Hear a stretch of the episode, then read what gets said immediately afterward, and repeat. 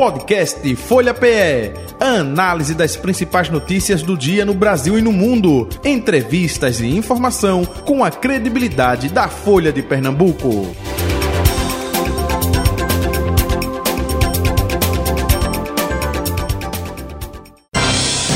Folha Política. E a segunda parte do Folha Política de hoje, a visita de José Patriota, deputado estadual do PSB, com a gente a partir de agora. Deputado, muito bom dia, prazer revê-lo. Seja bem-vindo ao Folha Política. Tudo bom com o senhor? Oh, meus amigos. Boa, é, bom dia, Jota. Bom dia a todos que nos escutam na rádio Folha FM, a toda essa equipe maravilhosa. E eu fico muito feliz de estar aqui com vocês participando deste debate. É, a quantas anda o placar entre legislativo e executivo, hein, deputado? Como é que está essa relação? Eita, querida Betânia, eu nem fiz essa conta, porque no final a gente busca um entendimento e uma definição. Né? Há pontos que às vezes fica difícil de conciliar e a gente adota as regras do jogo democrático que está previsto no regimento, na Constituição, e vamos definir no voto. E aí, muitas vezes, a gente. O primeiro esforço é de negociar. De nossa parte, todo o diálogo. E é assim que o presidente Álvaro, é, que diga-se de passagem, né, o meu registro aqui ao seu desempenho como presidente do Legislativo, né, tem sempre a porta aberta, todos nós, para o bom debate, para a construção de soluções, mas nunca de recusa, de ser contra tudo que chega. Pelo contrário, a gente tenta aperfeiçoar, ajustar fazer algumas correções, pede esclarecimento para poder entender qual é a, a intencionalidade, qual é a, a essência que está naquele projeto. E, na maioria das vezes, a gente tem aprovado os projetos executivos. Vez por outra, quando o legislativo se sente meio acuado ou acha que pode melhorar e que o executivo, vez por outra, não concorda, então vamos para o voto e o legislativo tem definido de uma maneira assim autônoma, respeitosa e harmoniosa. Agora é natural que tenha conflitos, né? É natural que matérias que são mais polêmicas, naturalmente tem, tem diversidade. Como nos vetos da governadora LDO, que a a Assembleia se colocou, se posicionou. Foi, né? E o placar ali foi 30 a 10, não foi? O placar foi 30 a 10. 30 a 10. Por quê? Porque foi diretamente ferir de morte o, o legislativo. Né? As 13 era aperfeiçoamento. E você chegar e vetar 100%, não aproveita nada, nada das 13, é uma coisa um pouco radical, que são de iniciativa do Poder Legislativo e muitas só fazendo ajustes, adequações. E aí é, é foi uma coisa assim que chocou um pouco essa postura. E quando se foi tentar renegociar não se avançou, e aí o presidente deu tempo suficiente e tal para essa negociação avançar. Ela não avançou o suficiente, fomos por voto. O presidente, naturalmente, se posicionou, porque ele, como deputado e presidente da Assembleia, foi o primeiro a declarar o voto dele. Uhum. E aí, naturalmente, né, é, é como se o deputado estivesse votando contra ele, naquele momento, se ele fosse a favor do veto, que ele já tinha votado antes. Ora, se ele Isso. votou colocando a emenda, é um contrassenso. O deputado, na mesma matéria, ora vota favorável, aí lá na frente ele mesmo desmancha o que ele fez contra ele próprio, porque o teor das emendas é para fortalecer o poder legislativo. Era no sentido de ajustar, de harmonizar, de equalizar, de dar equilíbrio nas relações legislativo e executivo. E aí o resultado foi aquele, né? 30 a 10 e isso é natural, é do jogo democrático, né? Como teve várias matérias também que ó, é, a oposição teve pouquinhos votos e o governo, né, quando teve que contar voto, a maioria das vezes não precisou contar. O senhor considera que a governadora, ao reunir os deputados na semana passada, tentou virar o jogo? Eu não sei se vira o jogo, mas tentou aproximar. Todo esforço é válido, sabe, Betânia? Eu acho toda iniciativa que o governo faz no sentido de encontro, de ouvir mais, de admitir adequar a sua própria proposta, claro que o governo deve sempre, e é natural, ser protagonista, propositor dos projetos, ter iniciativa, mas chamar aqueles que são definidores. Porque o que define, afinal de contas, é a Assembleia Legislativa, o que depende de lei.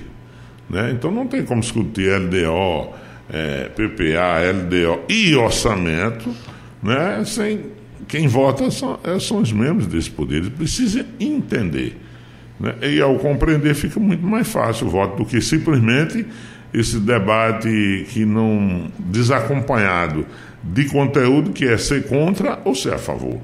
Eu acho que não se trata disso. A Assembleia tem um perfil de facilitar, de favorecer a governança, de ajudar o governo do Estado a implementar as mudanças. Tanto é que vai ter um caixa aí que, ao meu ver, vai passar dos 20 bilhões para investimento, que nunca houve isso em Pernambuco, vai ter as condições de tirar do papel, já está tendo, de tirar do papel os compromissos, todas as propostas né, que foram feitas em campanha de adequação, de mudança, de implementação de políticas. Por isso é que, vez ou outra, tem uma reação: ó, oh, a segurança está piorando aqui os indicadores, mas não tem um plano que foi prometido. O dinheiro chegou primeiro do que do que o plano, né? Porque governar é isso, tem que ter planejamento, tem que saber para onde vai, de que forma, né? O que, quando e, e o quanto já se tem genericamente já se tem o dinheiro em caixa, podemos assim dizer, a autorização da Assembleia, tudo. Então a bola está com o Executivo para implementar um plano. Agora falta o plano, falta o plano, né? No caso de segurança, por exemplo, que é uma coisa gritante. E me preocupa muito o crescimento do consumo de drogas entre a juventude, drogas pesadas né, que a gente sabe que o álcool também é droga e faz mal bastante à sociedade, né, e todo mundo usa como uma coisa comum. Mas é algo também que precisa ter um, um certo limite.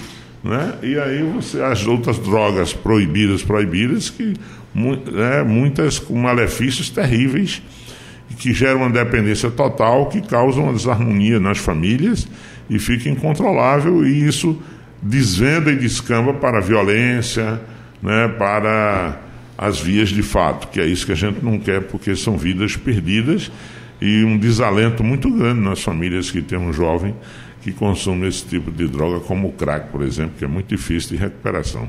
O deputado, o senhor integra o, um grupo de trabalho que está na discussão sobre a redistribuição dos CMS, com outros deputados, representantes do Executivo e também dos municípios. É, esse trabalho anda meio atrasado, né, deputado? Qual é, é o nó aí?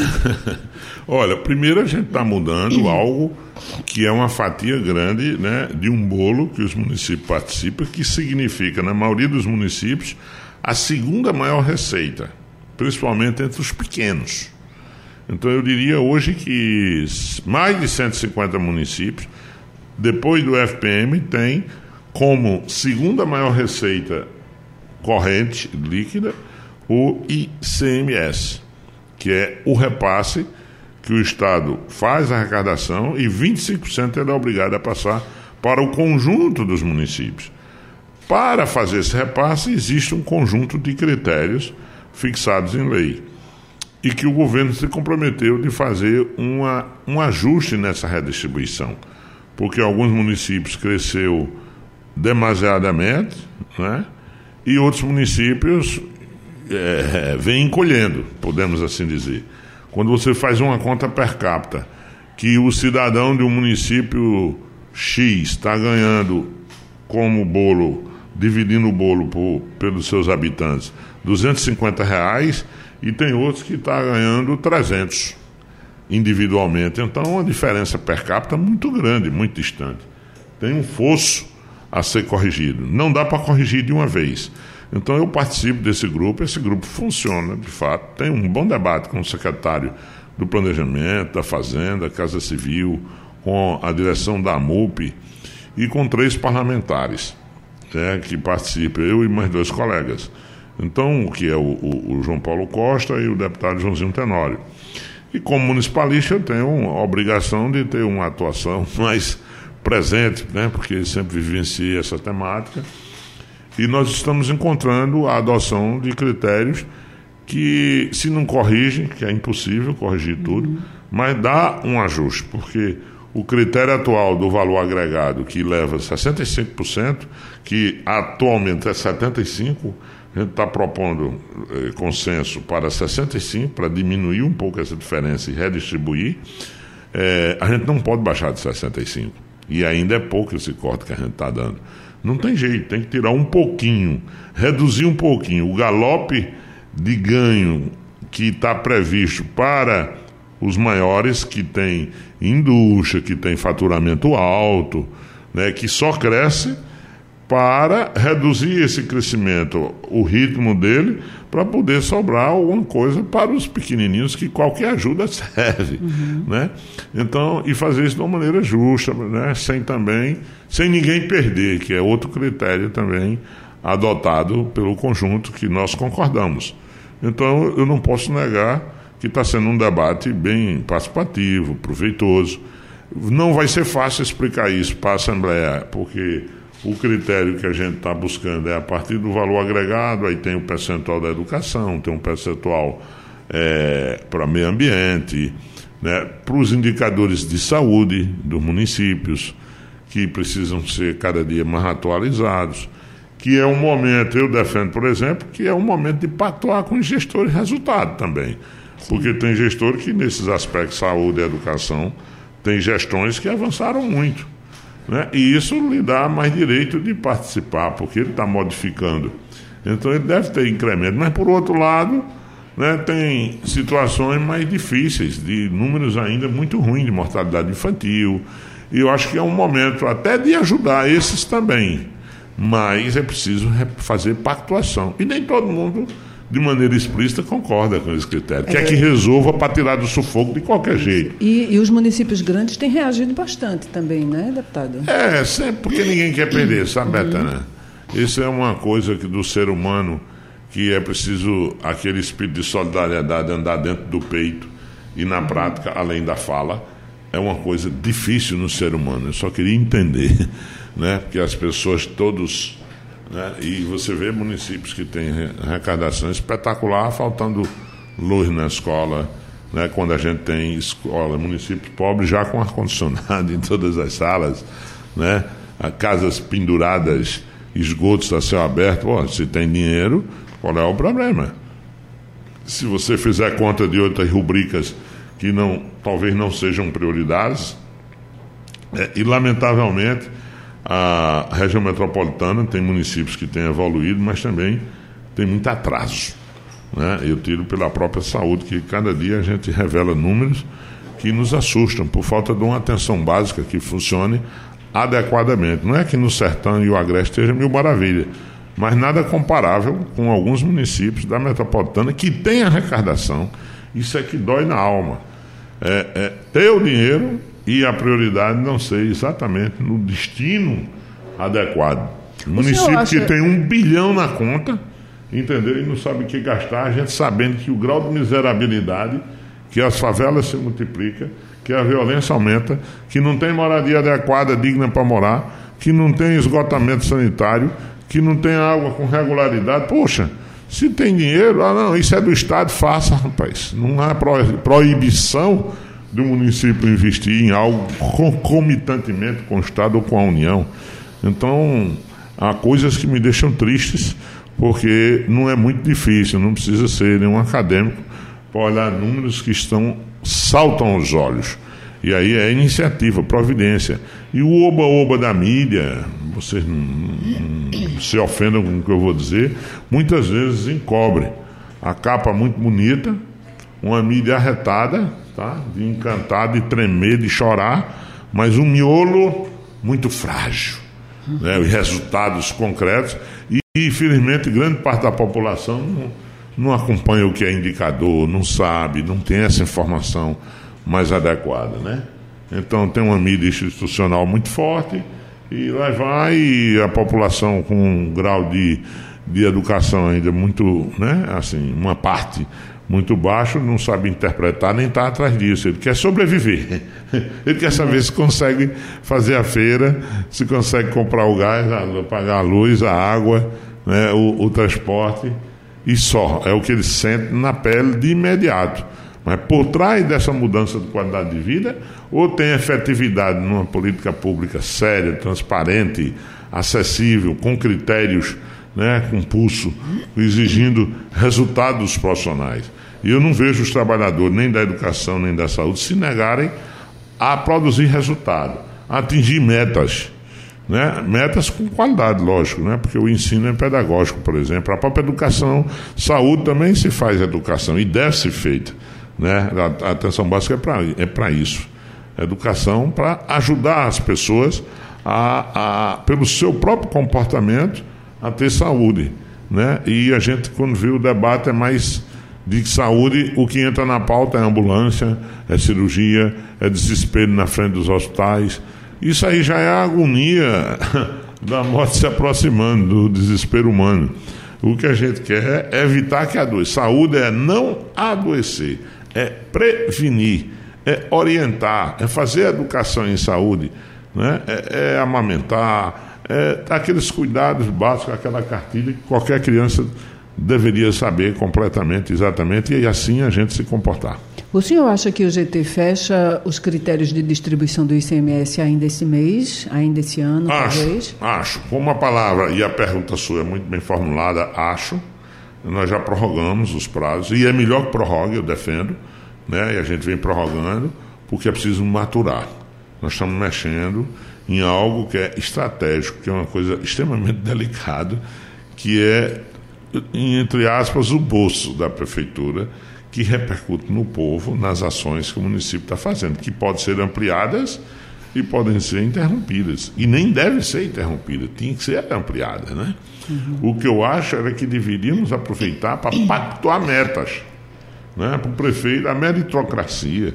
É preciso a classe política, a população eleger mais em cima de projetos e de conteúdos, e não só em fulano porque é bonito, ou porque é meu amigo, porque eu me dou bem, porque eu tenho acesso, porque ele me prometeu um emprego. Né? Eu acho que o critério de voto no Brasil precisa ser ajustado, mas as necessidades imediatas são tão grandes. O remédio, a consulta, a cirurgia, que quem chega na porta e oferece um benefício que já é um direito, né, infelizmente tem muita probabilidade de levar o voto desse cidadão e depois só Deus sabe como essa representação vai atuar, né? seja no executivo ou no legislativo. Uhum, aproveitando sua deixa levar o voto, opa, para o ano que vem, em 2024, o ano eleitoral. É, Sileno Guedes, presidente estadual uh, do seu partido, PSB, já fez alguma reunião com vocês é, com relação ao PSB para o próximo ano? Isso só vai acontecer em 2024, não é? Aquela frase 2024, só em 2024. até, até porque o seu partido teve um encolhimento nas últimas eleições, na última eleição para prefeito. Em 2016 foram 68, em 2020 foram 53, 15 eh, prefeituras a menos. A gente tem aí uma janela partidária no início do próximo ano, né, para como é que o senhor analisa essa situação do PSB para o ano que vem? E Sileno já conversou com vocês sobre isso ou ainda não, deputado? Olha, Batista, depende do, da interpretação, que é reunião. A gente se reúne quase todo dia. Essa conversa ela roda todo dia, nos bastidores, entre 3, 4, 5, 10, 20, depende. Né? Do ponto de vista formal, de anúncio, seminário de, convenção de definição disso, daquilo. Não, o Diretório Nacional se reuniu, do ponto de vista formal, tirou algumas diretrizes, começou a identificar potenciais candidatos competitivos, como a gente chama em algumas capitais, de nomes assim que se oferece, se coloca para a sociedade com propositura, com conteúdo, com visão, não é? Que pode ser feito e Recife tem sido um grande exemplo através de João Campos, eu acho que está aí na, a, a olhos nus a, o dinamismo de uma gestão do PSB que é de João Campos, então isso serve de referência. Né? Então a gente tem candidato competitivo em Curitiba, em São Paulo, em Palmas, não sei aonde. Como é que vai ser isso depois dessa discussão com os aliados? Então todo esse debate, cada um bota seu time em campo né? E, e, vamos ver como isso vai funcionando. Mas isso vai se desenhando aos poucos. Em Pernambuco, natural, né? grande parte da classe política vai para onde o vento está soprando mais. Né? Então tem um cheiro de poder, às vezes é. Aí é, é como no sertão. Isso ali tem um cheirinho de chuva, parece que vai chover lá. Então corre todo mundo para aquele setor. Então é, é muito natural, né? Muito natural. A gente já viveu esses ciclos de poder, onde tem uma fatia, não vou dizer todos, nem que é minoria nem maioria, que eu não sei contar isso, que quando o poder está né, gravitando em torno de A, B, C ou D dentro do partido, dispara para fazer articulações, para se aproximar, cada um com seus interesses, uhum. na pauta que também, não vou dizer que não são legítimos. Uhum. Então, naturalmente, como o PSB sofreu essa derrota e a população escolheu um outro caminho, a gente cabe a nós respeitar isso, essa vontade, né? Mas é assim, quando você faz todas as entregas, também há o reconhecimento. Eu não posso negar porque eu sou fruto disso. Nossa gestão lá em Afogados né, já faz 16 anos, mais de 16 anos, e a gente tem o reconhecimento, teve o reconhecimento, seja no executivo como agora no legislativo, que eu tive 60% dos votos, um monte de candidato que botaram em cima de mim para ver se me desgastava. Eu tive 12 mil votos numa cidade pequenininha daquela, teve mais 6 mil na vizinha, mais 4 noutra, né, no meio de gigantes. Então, é assim, é, é algo, depende muito do histórico, da ação, do nível de avaliação, de informação que o povo tem. Isso tudo influencia a formação.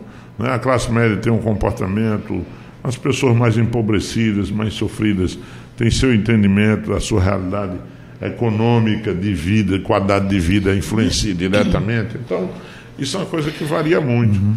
Então eu acho que por falta de reunião não é problema. Vai ter candidatos competitivos, né? mas hoje eu vejo o crescimento que está à frente. Muita gente procurando uhum.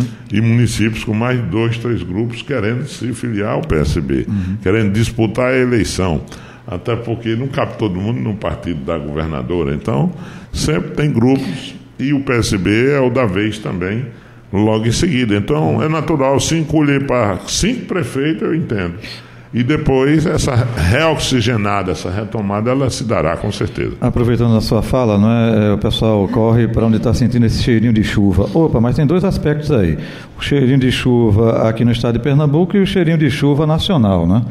Ah, então, é, o senhor defende justamente é, esse alinhamento com o PT. É de fundamental importância o PT estar com vocês para é, ampliação desse quadro aí de prefeitos ou não? Eu acho que é importante, sabe? É importante pelo, pela presença do presidente Lula. Até tem quem diga aqui, não, se tiver aliado com Lula, está resolvido. Necessariamente não tem que estar com o PT. Tem gente que pensa assim também. Mas eu acho que é importante essa aliança com o PT, desde que o PT queira, né? Porque você não tem entendimento, nem namoro, nem casamento, se a outra parte não quiser. E cada um tem um formato, às vezes, de como deve se dar a aliança. É aí onde né? Tem um que chega muito poderoso e diz: Eu quero que eu quero que seja dessa maneira. Né? Eu quero casar, mas tem que dormir seis horas da noite. Aí o outro disse: Não, rapaz, eu tenho filme para assistir, eu tenho aula para ir. São duas pessoas maravilhosas. Então a forma, às vezes, é que atrapalha. A gente é, no muito... Recife, por exemplo, né? Que o PT está condicionando a vi ser vice de João. Pois é, cada um tem um, um formato, né? O PT tem esse entendimento pelo que está externado, de que é importantíssimo ter essa vice. Eu acho que cabe todo mundo, não tem para reivindicação, né, pelo fato de João estar tá no nível que está e o pessoal fica receoso de João ser talvez candidato e como é que fica a prefeitura do Recife. É natural que as pessoas. Ao governo de Pernambuco, no caso. Né? Pernambuco, né? é, porque citam, né? Tem, é citado naturalmente, espontaneamente. É lembrado, ah, João vem aí, não sei o quê, ninguém toma, lá e vai. Mas faz parte da fofoca política do dia a dia. Isso é, é, é conversa que vai, conversa que vem tem nada certo, não. Tem que disputar a eleição ainda. Que pode né? se tornar realidade também. É, né? também não é descartado, né? Eu acho que tudo é possível, né? Nesse campo político há uma dinâmica. E, além do mais, o seguinte: tem um monte de candidaturas aí que estão se armando para enfrentar João, para puxar para o segundo turno. E artilharia, quando abrir na televisão, todos os partidos com muito tempo fuzilando um só, não é fácil, não. Por mais que o camarada tenha raiz, tenha base, tenha liderança, tenha trabalho prestado, mas a propaganda eleitoral é uma arma muito forte, ela destrói Né? Se você botar cinco, seis candidatos fuzilando um só, o cara estar tá se defendendo sozinho, por mais que tenha argumento, ele nem vai ter o tempo de televisão necessário para isso, para fazer esse rebate. Só o povo, Deus e o povo, para entender, compreender que aquilo é pura campanha eleitoral, né? Entendeu? Que é uma, uma maneira de querer destruir uma jovem liderança que se desponta Brasil afora. Muito bem, deputado José Patriota, muito obrigado pela sua vinda, atenção de sempre aqui com Folha Política da Rádio Folha. Um abraço ao senhor, saúde e paz. Até breve. Até breve, Jota, até breve, querida Betânia, toda a turma da, da Folha, de todas as folhas, ligado ao Grupo Folha. Isso. Impresso online. Impresso online. Rádio. Eu me sinto muito bem nos debates todos com a imprensa e aqui na Rádio Folha de uma maneira especial. Eu agradeço, um abraço sincero, fraterno Parabenizo o grupo pelas coberturas que faz da maneira mais isenta possível e que tem a liberdade de todo mundo de expor o seu pensamento, as suas experiências, e isso alimenta a democracia. Muito obrigado aos ouvintes de maneira especial. Nós é que agradecemos. Betânia, um abraço para você e até amanhã. Até amanhã, Jota. Obrigada, deputada. Valeu. Final do nosso Folha Política de hoje. Folha Política. Podcast Folha PE. Análise das principais notícias do dia no Brasil e no mundo. Entrevistas e informação com a credibilidade da Folha de Pernambuco.